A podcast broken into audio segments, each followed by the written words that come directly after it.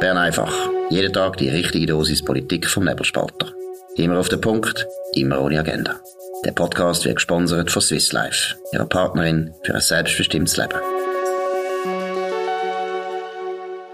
Ja, das ist die Ausgabe vom 24. Juni 2022. Dominik Feusi und Markus Somm. Ja, das Wetter. Das Wetter ist ein riesen Thema. Es gewittert die ganze Zeit, es regnet die ganze Zeit, es ist auch wieder sehr kalt. Ich weiß nicht, wie tun wir jetzt das einordnen im Klimawandel, äh, in der Klimawandel, äh, wie soll man sagen, Interpretation, Dominik? Ja, ich habe im Blick gelesen, das sind unwetterartige Gewitter. Eine wunderbare Kreation, wo offenbar unbedingt in Titel noch ein Adjektiv gehört hat. Äh, ja, es hat da bei uns in der Region Bern auch gehagelt und äh, heute eigentlich mehr oder weniger den ganzen Tag geschifft. Fest oder weniger fest, es ist kalt. Wenn du denkst, letzte Woche, äh, Hitzewelle hat es überall geheißen, dabei ist es so ein 30 Grad gewesen, wie halt im Sommer immer wieder. Und ähm, Klimakrise ist es gewesen, oder? Ähm, ich ich weiß einfach nicht ich habe mal gelernt, Klima ist 10, 20 oder 30 Jahre und nicht eine Woche lang, oder? Und ich glaube, die, die, die Leute, die den Klimawandel, was gibt, äh, schlimm finden, die, die, tun ganz in sich selber einen schlechten Gefallen, wenn sie in einer heißen Woche mal von Klimakrise reden. Bin nicht sicher. Ich glaube, das ist eben genau der Reiz. Ich glaube, deswegen ist wirklich die ganze Klimakrise ist politisch wahrscheinlich eine von der raffiniertesten wie soll ich sagen, Thema da, was es überhaupt gibt, weil es Gute ist, der Mensch ist schon immer sehr interessiert am Wetter. Wir sind ja immer besessen vom Wetter. Man redet viel über das Wetter und wenn das Wetter jetzt eigentlich immer im Prinzip fast ein politisches Thema ist, dann ist das für die Leute, die eben finden, das Klima ist ein grosses Problem, Klimaerwärmung ist katastrophal und so weiter, das ist doch ein gefundenes Fressen. Ich glaube, sie können eben, sie können auch immer alles umdeuten, oder? Wenn wir dann irgendwann im Winter, wenn es warm ist, sagen, ja, eben, sehen es ist jetzt nicht so schlimm oder umgekehrt, wenn eben der Winter sehr kalt ist, das macht mehr Sinn, ich habe es falsch gesagt, wenn der Winter sehr kalt ist und wir sagen denn das, dann sagen ja die Klimapolitiker immer, ja, das ist eben das Wetter, das Wetter ist etwas anderes als Klima, du Idiot, du musst das Klima anschauen. Aber wenn das Wetter dann wirklich richtig heiß wird, im Sommer zum Beispiel, ist es eben immer natürlich Klimaerwärmung, dann ist es nicht Wetter, dann ist es wieder etwas anderes. Und ich sage dir, die Leute reden ja gerne über Wetter. Es ist eigentlich etwas, was uns immer beschäftigt hat. Wir sind ja auch immer abhängig vom Wetter. Deshalb glaube ich, politisch ist das eigentlich eine geniale Erfindung, dass man sagt, das Wetter ist das Thema von unserer Klimapolitik. Aber meinst du wirklich, dass viele Leute auf das reingehen, dass man es eben, dann, wenn es warm ist, redet man von Klimakrise, dann, wenn das Wetter warm ist, und dann, wenn das Wetter kalt ist, sagt man, es ist Wetter. Meinst du, das, ich, also jemand mit gesundem Menschenverstand merkt doch, dass, äh, äh, letztlich äh, beides falsch ist. Ja gut, aber es ist ja immer in der Politik so, man braucht ja gar nicht eine Mehrheit. Man muss ja nur die Leute, die sowieso schon auf einem seiner Seite sind, maximal mobilisieren. Und da glaube ich, ist das Wetter irrsinnig gut. Also du kannst immer eben, wenn jeder, der jetzt schon grün ist, der fühlt sich jeden Tag bestätigt, ob es jetzt regnet, hagelt, schneit oder die Sonne scheint. Der fühlt sich immer bestätigt. Es ist immer Klimakrise. Das ist viel, viel schwieriger, als wir arme Siechen, die dem Bürger müssen klar machen der Staat nimmt zu viel Geld weg. Das ist viel, viel schwieriger, weil der Staat macht ja ab und zu auch Zeug, was gut ist. Und dann sagen die Leute immer, ja, aber die Schule ist jetzt gut gewesen. Dann sagst du, ja, die Straße ist aber nicht gut. Ja, aber die Straße ist jetzt gestern geflickt worden, ist auch wieder gut. Ich glaube, ehrlich gesagt, ich glaube, für die Leute, die eben das Gefühl haben, Klima ist nicht ganz gut, und das sind ja schon relativ viele, ist das schon irrsinnig mobilisierend. Also das ist ja die These, ich habe noch das Buch gelesen, äh, Jason Brennan, Politikwissenschaftler, ich glaube in Washington, äh, nach der Trump-Wahl. Und er hat gesagt, es gibt drei Sorten Leute, es gibt die politisch Indifferenten, es gibt Hooligans und es gibt ganz, ganz wenige Prozent von Leuten, die differenziert denken. Und bei Wahlen ist eigentlich das Wichtigste ist, dass du die Hooligans kannst mobilisieren und schauen, dass die möglichst alle gehen wählen, jetzt im Fall von Trump oder so, oder in unserem Fall abstimmen und so. Aber ich finde, dass ich glaube noch nicht, ich, ich will mich der ein bisschen zynischen These noch nicht ergeben. Nein, ich finde die These falsch. Also das ist typisch für jemanden, der eben nicht aus der direkten Demokratie kommt.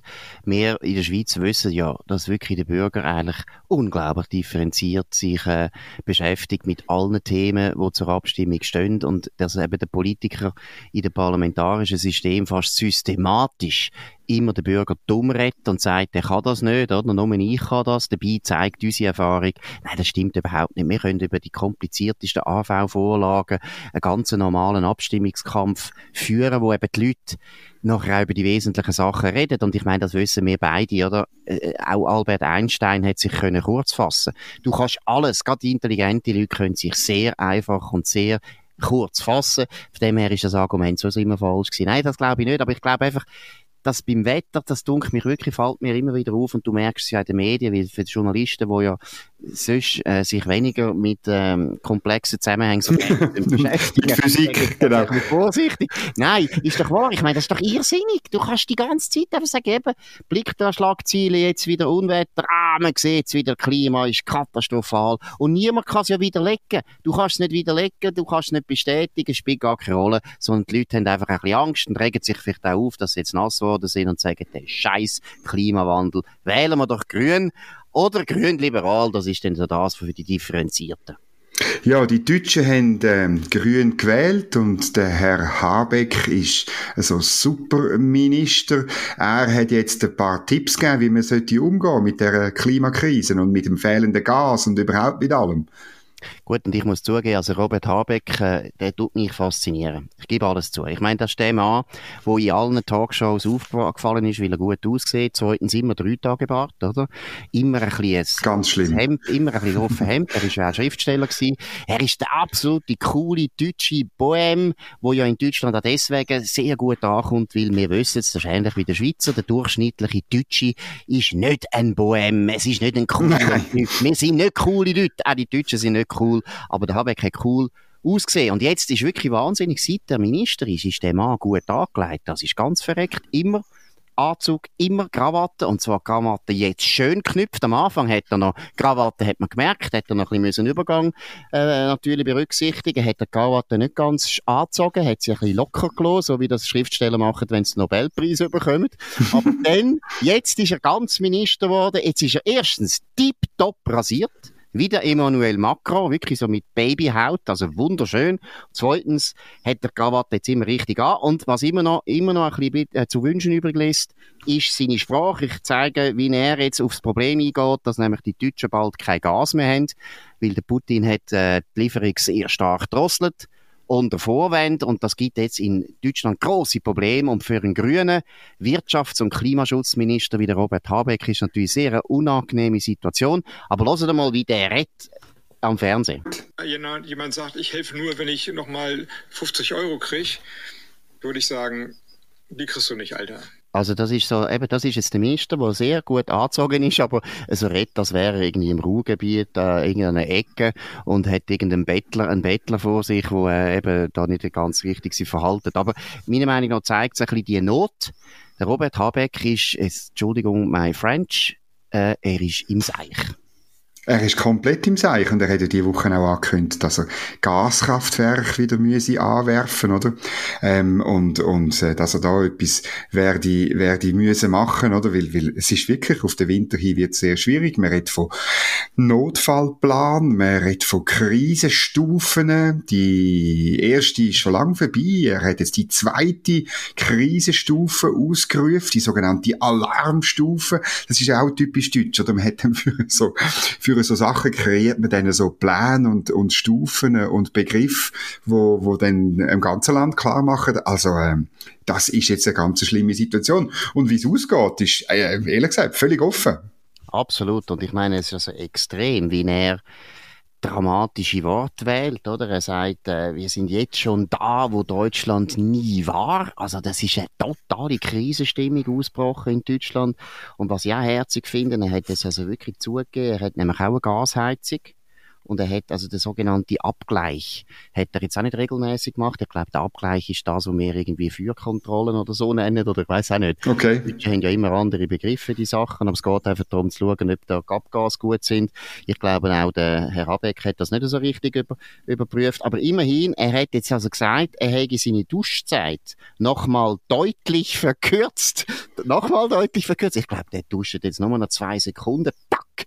Geht er wieder raus. Also das ist wirklich, das ist wirklich sehr, sehr äh, beeindruckend. Aber ich meine, man muss schon sagen, es ist eigentlich die totale Bankrotterklärung von einer Politik, wo jetzt 20 Jahre, kann man schon sagen, so gelaufen ist, wo die Deutschen eigentlich eben eine Energiewende eingeleitet haben mit grossem Trara und jetzt stellt sich heraus, alles hängt nur an dem Gas. Sie können nicht mehr warm duschen, wenn der Herr Putin findet, die Deutschen müssen nicht mehr warm duschen.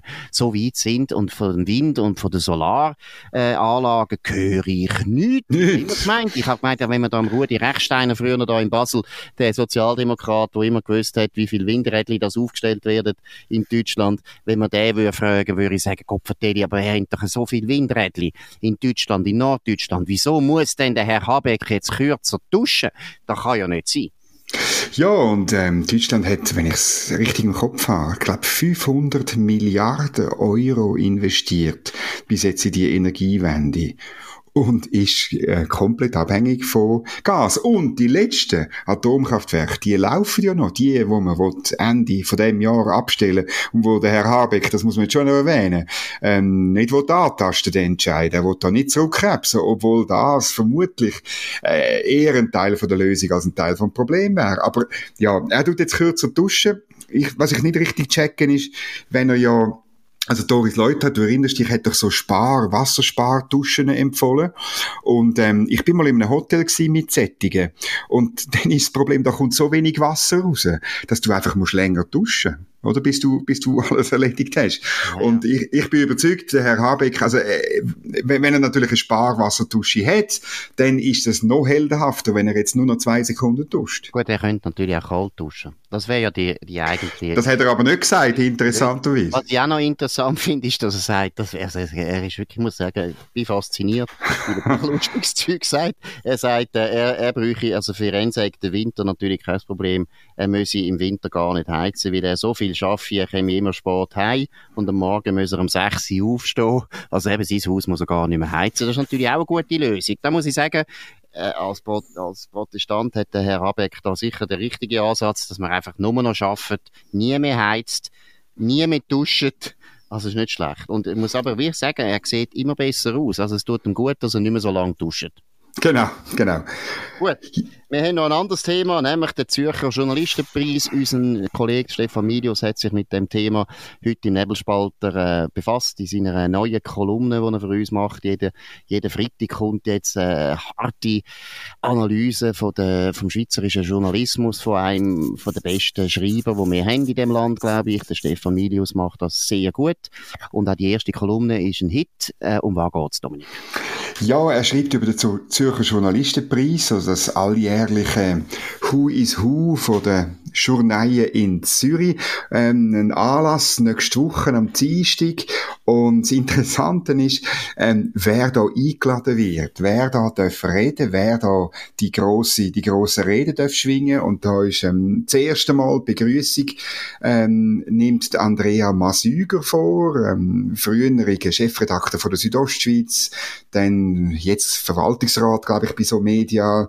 Äh, er sitzt im Präsidium vom Verlegerverband. Nein, ist sogar neuer Präsident. Präsident sogar? Ja, neuer Präsident. Der ist noch nicht gewählt, aber er ist Nachfolger von Pietro Supino, also eine wichtige Figur. Ja, genau, also Präsident Designatus sozusagen von dem Verlegerverband. Und ähm, das Interessante ist natürlich, er ist eigentlich der Chef von der Subventionsjäger, ähm, wo am 13. Februar nicht das bekommen hat, was sie wollen, nämlich eine staatliche Medienfinanzierung, eine staatliche Finanzierung für ihren Unternehmen inklusive ihren Verwaltungsratssitz.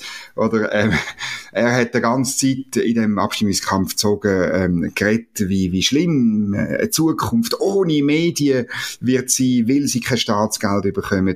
Und äh, da sind wir gespannt, was er dann sagt. Und dann, es kommt aber noch besser, ein Keynote-Speech, er hat äh, auch ausgerechnet der Mark Walder, CEO von Ringier und berühmt wurde bei uns auf nebelspalter.ch, weil er in einem Beitrag gesagt hat, ähm, ja, man müsse jetzt in der Corona-Krise der Regierungen helfen ähm, als Journalisten und ähm, man müsse die unterstützen, weil es die sonst schon so schwer haben.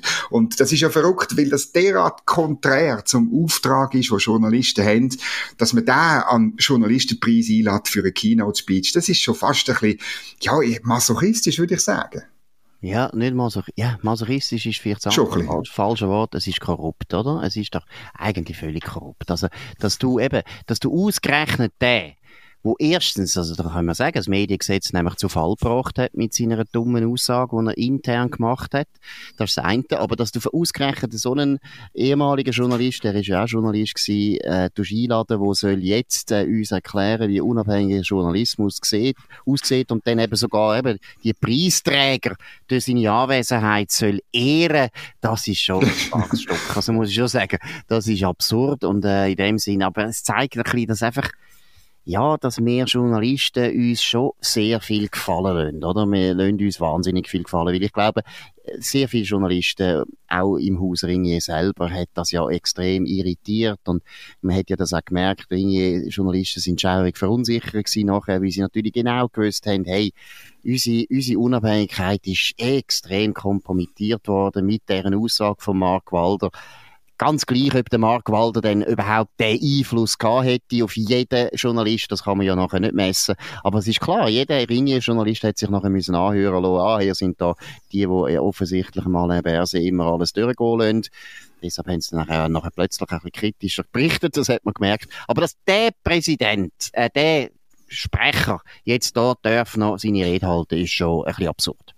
Das Verrückte ist aber, dass, und darum bleibe ich ein bisschen, es hat eben ein bisschen einen masochistischen Touch, dass ja, das sind ja Journalisten, die den, den einladen als Keynote-Speaker, oder? Also, das ist das Verrückte irgendwie. Ich meine, Sie wollen vielleicht einen Job Weißt, ich meine, ja, das kannst du schon nicht mal. Ja, ja. Ein grosser, grosser Verlag. Und ich meine, ist auch logisch, ich meine, Medienverband, da muss man auch sagen, ich bin ja selber ein Präsidium gewesen. Man ist jetzt eher froh, dass Ringe wieder zurückgekommen ist im Medienverband. Das genau. war auch ein grosses Problem für den Verband, dass, äh, Ringier plötzlich rausgegangen ist. Eigentlich, meiner Meinung nach, ich habe das gut erlebt, völlig selbstverschuldet. Sie haben ja etwas gemacht, wo eigentlich ein Medienverband richtig geschadet hat, nämlich äh, so eine gemeinsame Firma mit der SRG, wo unsere Glaubwürdigkeit gerade auch wieder äh, in Frage gestellt hat. Damals hat man scharfe Auseinandersetzungen geführt mit der SRG.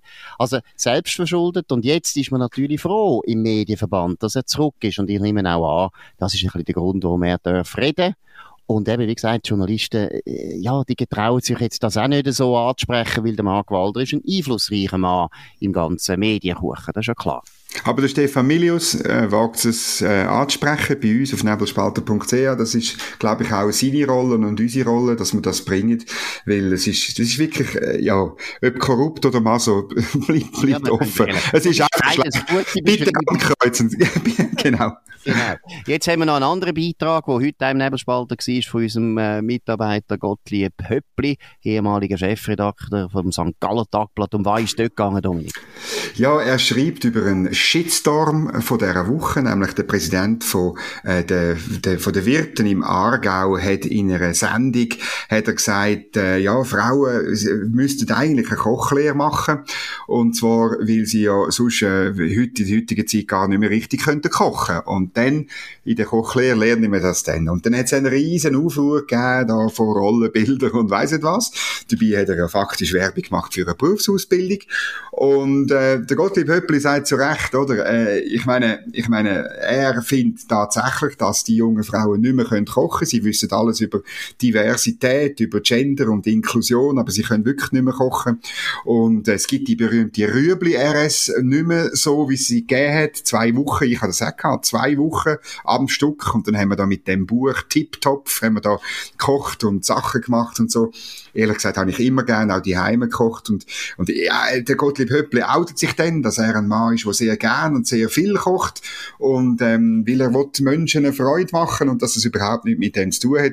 Und der einzige Fehler, den der Wirtepräsident gemacht hat, ist offenbar seiner Meinung nach gewesen, dass er halt Männer nicht erwähnt hat. Man hätte die selbstverständlich auch können erwähnen. Auch Männer können eine Kochlehre machen, auch Männer können gut kochen, wunderbar. Aber ähm, der Rest vom Shitstorm ist völlig nicht äh, gerechtfertigt. Genau, und du beweisst ja, dass eben Männer eben schon lange kochen. Tiptopf, das ist das Kochbuch, das ich wie ein Buch mit sieben Siegeln nicht verstanden habe. Was kochst du denn? Immer, ich habe immer mit Betty Bossi gekocht, das ist viel doubly sicher.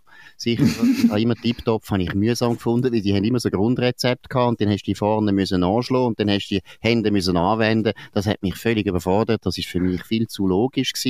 Also das hat, das hat nicht, nicht gut gehauen bei mir. Ich habe in der Pfadi kochen gelernt, aber dann halt immer für 50 Leute. Das ist das ist problematisch, gut. problematisch gewesen, wenn ich das in der Familie angewendet habe. Aber Reis Casimir habe ich in der Pfadi gelernt und das soll ich immer noch mit extrem großem Erfolg in meiner Familie äh, präsentieren sehr häufig, so häufig, dass meine Frau äh, das nicht mehr will, aber äh, die Kinder sind immer noch Fan, von dem her habe ich Super. kein Problem. Nein, das ist klar. Aber was ich noch will sagen, was eben auch noch ironisch ist, äh, die gleichen Kreise, die sich jetzt da aufregen über die Aussage. Und die Aussage heisst ja eigentlich auch nichts anderes als, hey, schau, auch die Hausfrau sollte man eigentlich professionalisieren, wenn nicht sogar akademisieren. Die haben sich ja früher nicht aufgeregt, wenn das Gleiche passiert ist bei der sogenannten Kita, oder? Wo man dann angefangen hat, eigentlich praktisch den Frauen zu unterstellen, oder an den Vätern, den Müttern und den Vätern. Ihr könnt das gar nicht mehr. Wir brauchen professionelle Leute, die eure Kinder betreuen in der Kinderkrippe. Oder dann ist das Verreckteste, kannst du dich erinnern, hat ja mal so einen Gesetzesentwurf gegeben. Ist nachher nicht weitergegangen, aber der Gesetz Gesetzesentwurf, der wollte regeln, dass Großmütter, die ihre Enkel genau. betreuen, dass man die natürlich auch zuerst muss überprüfen, ob die Wie man Schlumpf ist das, das können. Ja, genau, ob die das überhaupt professionell können. Also es ist genau das Gleiche, genau der gleiche, die gleiche Ansatz, wie der Wirt jetzt gebracht hat, dass eben alles da, was man früher im Haushalt einfach selbstverständlich gelernt hat, über Generationen. Jahrhundertwissen ist ja das gewesen. Viel wertvolles Wissen als das akademische dumme Zeug, was ab und zu lernen dass das professionalisiert wird, hat man ja bei der Kindertagesstätte auch die ganze Zeit gesagt und niemand hat sich gestört. Also von dem her ist auch ein gewisser Double Standard da wieder mal einig am Werk gewesen. Gut, das ist Bern einfach gewesen, an dem 24. Juni 2022. Dominik Feusi und Markus Somm. Ja, ihr könnt uns abonnieren auf nebelspalter.ch, Spotify oder Apple Podcasts, könnt uns weiterempfehlen, könnt uns vor allem gut bewerten. Wir hören uns wieder am nächsten Montag, am gleichen, auf, der gleichen, auf dem gleichen Kanal zur gleichen Zeit. Wir wünschen allen ein gutes Wochenende und bis bald. Das war Bern einfach, immer auf den Punkt, immer ohne Agenda. Gesponsert von Swiss Life, ihrer Partnerin für ein selbstbestimmtes Leben.